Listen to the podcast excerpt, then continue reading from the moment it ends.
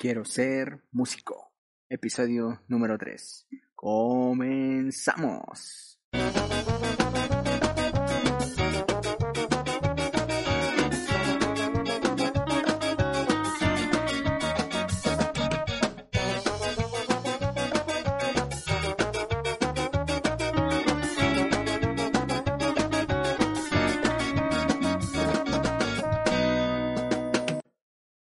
Hola, hola, hola, ¿cómo están? Bienvenidos una vez más a tu canal, al podcast Quiero ser músico. Buenas tardes, buenos días, buenas noches, ¿cómo están? ¿Cómo se encuentran? Muchas gracias por escucharnos. En este caso vamos a ver el episodio número 3 y el tema de hoy es ¿por qué estudiar con metrónomo? El metrónomo más que una herramienta, es nuestro amigo, nuestro compañero, aliado. Siempre nos acompaña en nuestros estudios, es aquel que nos ayuda a marcar el tiempo por medio de golpes por minuto. Cada golpe se le conoce como pulso o también como beat. Ya sea que vas adentrándote en el mundo musical o viceversa, o ya tengas tiempo en él, es muy importante que en todos tus estudios utilices el metrónomo ya sea que vayas a practicar eh, notas largas, escalas, digitación o alguna obra musical. Y no tiene que ver nada con el instrumento al que te dediques. Como ya lo saben, yo, lo, yo mi instrumento es el trombón. Eh, algunos pueden estudiar el bajo, guitarra, saxofón, trompeta, piano, batería.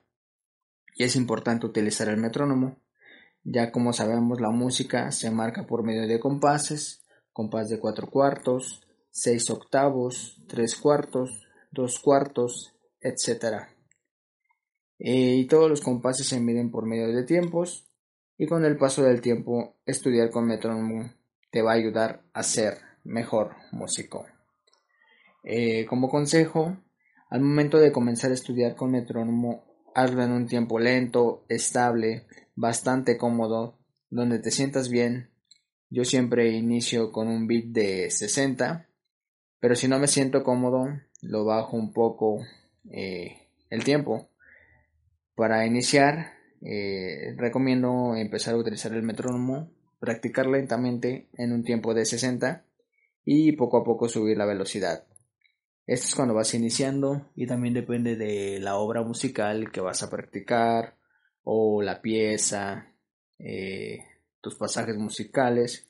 Hay pasajes musicales que son bastante rápidos y que para primero dominarlos hay que practicar lentamente. Eh, no cometas el error de hacer las cosas rápidas, no te desesperes, ten paciencia, hazlo lento. Ya lo dije, la mejor velocidad para comenzar es en 60. Y ve escuchándote, Grábate si es posible, analiza lo que estás estudiando, si la digitación es correcta, la afinación, si el sonido es claro, entendible. Es importante que analices eso, por eso es importante utilizar el metrónomo y estudiar eh, a un tiempo bastante cómodo, como la velocidad de 60. En el, en el momento que tú te sientas cómodo, como todo, eh, que todo esté correctamente en su lugar, o que tú ya sientas que dominas lo que estás estudiando, la partitura o tu obra musical, eh, tus, tus escalas musicales, que tú te sientas cómodo y digas, no, pues yo ya no domino esto, a esta velocidad me siento cómodo. Eh, tú ves subiendo la velocidad, ya sean eh, subiendo de 10 bits, ya estás en 60, pues ahora lo puedes subir a 70 y así sucesivamente a 80 hasta llegar a una velocidad de 100 o 160 y créeme que cuando llegues a 160 todo va a ser más claro. Buen sonido, digitación, afinación, todo va a estar preciso en el tiempo. Por eso es importante utilizar el metrónomo. Eh, yo sé que a muchos no les gusta usar el metrónomo. También a mí me pasaba. Eh, yo agarraba mis partituras y a tocar así. Yo quería tocar rápido. Yo yo toco el trombón de vara, pues yo me sentía acá el mejor trombonista del mundo.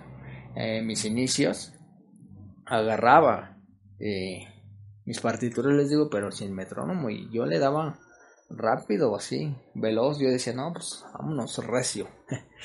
y pues es importante tocar este tema del metrónomo. Es importante que tú estés consciente de esto. Utilízalo y verás cómo vas a, vas a ver mejores resultados. Pues este es el episodio de hoy, gente. Espero y, sea de mucha utilidad para ustedes. Déjenos sus comentarios. Suscríbanse al canal en YouTube. Síganos en iBooks. Es un pequeño podcast que, que lo hacemos con mucho cariño para todos ustedes. Muchas gracias a toda la gente que ya está suscrita, a los que nos siguen, nos escuchan diariamente, que subimos un episodio. Muchas gracias mi gente y nos vemos en un próximo episodio. Saludos, saludos desde México, desde el estado de Querétaro. Y nos vemos en la próxima. Compartan música, música, música libre.